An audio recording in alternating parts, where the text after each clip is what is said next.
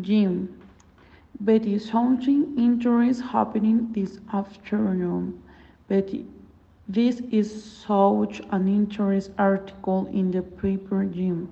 Jim, now Betty, there's something I want to tell you. Betty, Jim, you know, I don't like be- begin this tour while I am ready to paper Jim. But Betty Hattie has invited you to the party at the university. Betty, at the university, why didn't you tell me?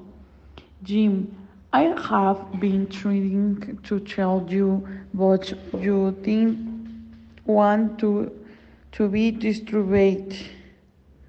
Betty, will I want to be told about it? How invidious.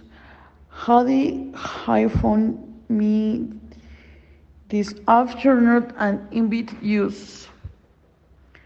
Betty, what sort of party will it be?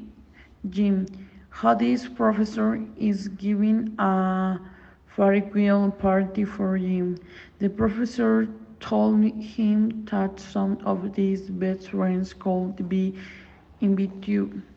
Betty, and had a it sound obvious. I'm very happy to be invited to the party, and I am very proud of being included among his best friends. And Heidi, proud of us.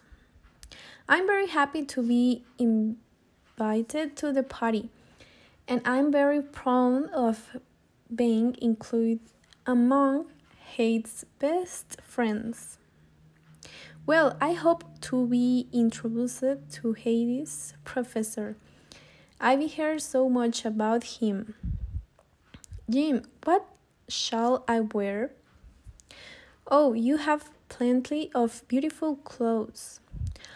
Of course, my best suit shall be dry cleaned.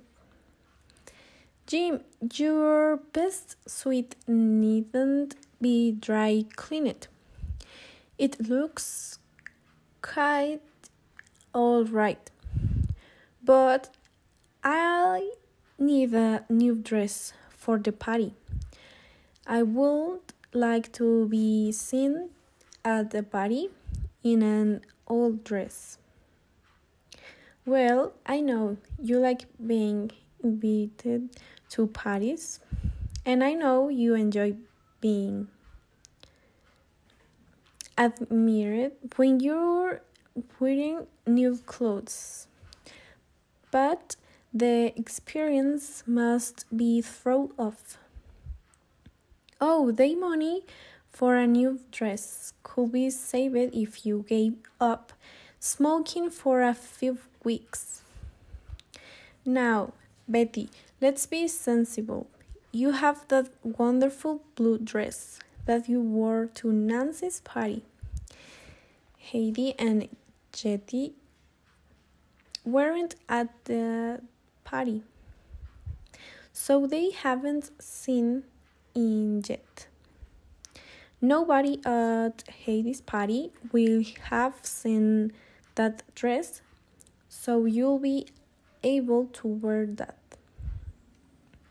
I suppose you're right, Jim, but I need a new bag and some new shoes.